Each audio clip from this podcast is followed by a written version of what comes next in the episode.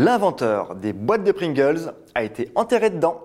Voici l'histoire de l'homme qui a révolutionné la chips. Les savoirs inutiles néons. Les savoirs inutiles. Savoirs inutiles. Néon. Savoir inutile numéro 19. Les Pringles, on connaît, c'est ce gâteau apéro qu'on achète en tube et qu'on pille en 2 secondes et demie, à peu près. En gros, c'est des chips. Mais pas n'importe quelles chips, car celles-ci ont la forme d'un paraboloïde hyperbolique, c'est-à-dire qu'il n'y a aucune surface plane, que des courbes. Pourquoi? Eh bien parce que c'est pratique. En fait, quand Procter Gamble, l'ancienne maison mère de Pringles, a voulu se lancer sur le marché de la chip, eh ben oui, des chips, une chip. Bref, quand ils se lancent dans les années 60, ils font une grosse étude avec tout le service market et ils se disent les chips les gars, ça va pas. Parce qu'avec leur forme toute chelou, dans le paquet, il y a plus d'air que de chips et elles se cassent. Résultat, à l'apéro, vous vous retrouvez avec un gros paquet plein d'air et de miettes. Un ingénieur se penche alors sur la question. Il s'appelle Fred Bohr et il doit résoudre l'énigme de la chip qui se casse. On a tous quelque chose à apporter à l'humanité. Donc Fred se met au boulot, il travaille deux ans et invente la fameuse chip paraboloïde hyperbolique. Avantage numéro 1, si toutes les chips ont la même taille et la même forme, on peut les empiler. Elles prennent donc beaucoup moins de place. Avantage numéro 2, en supprimant les surfaces planes, on supprime les lignes par lesquelles les chips peuvent se casser. Tout en courbe, elles sont aussi plus solides. Mais Fred Bohr ne s'arrête pas là et sort alors son deuxième chef-d'œuvre, la boîte de Pringles. Et zou, l'apéro n'aura plus jamais le même goût. Ah oui, parce que c'est vrai, j'ai oublié, pardon.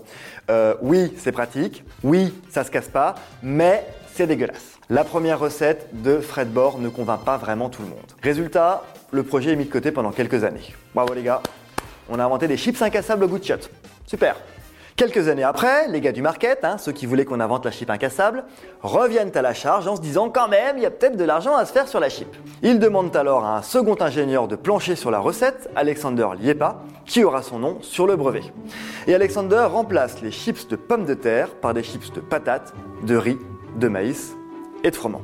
Alors attention, hein, oui c'est pratique, oui maintenant on peut le manger, mais il faudra quand même attendre une quinzaine d'années pour que ça décolle avec l'arrivée des différentes saveurs dans les années 80, ce qui a permis quand même à l'humanité de découvrir les chips goût sandwich aux œufs, spaghetti, comment faisait-on avant, salade César évidemment, et l'incontournable chocolat blanc et menthe poivrée.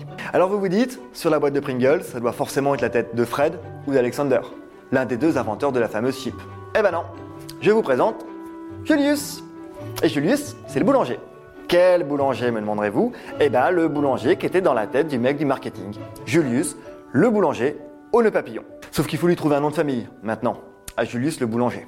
Donc là, l'équipe market a déjà trouvé le prénom, l'idée du nœud pape, ils sont cuits, ils ouvrent l'annuaire, page de la ville de Cincinnati aux États-Unis, Pringle Avenue, et ils se disent, bah c'est sympa, ça, Pringle. Alors là, en général, il y a un autre mec du marketing qui arrive qui dit Moi, je pense qu'il faudrait rajouter un S. On fait des débats, un S, oui, non, et paf. Ça fait des chocs à pic Bah non, non, ça fait des Pringles. L'entreprise est vendue à Kellogg's en 2012 pour 2,7 milliards de dollars. Et Fred Board dans tout ça, eh bien, il est assez fier d'avoir inventé la fameuse chip et son fameux emballage. Et même s'il s'est fait doubler par un faux boulanger à nœud papillon qui porte un nom de rue, il rend hommage à sa création en demandant à ce que ses cendres soient réunies et enterré dans une boîte de Pringles. Ses descendants acceptent, leur seule hésitation sera sur le goût choisi. Finalement, ce sera goût original, mais ça, c'est vraiment inutile de le savoir. Si ce podcast vous a plu, abonnez-vous, likez, commentez. Les Savoirs Inutiles Néon, c'est aussi une appli et un compte Insta. Et Néon, c'est sur neonmac.fr et tous les deux mois en kiosque.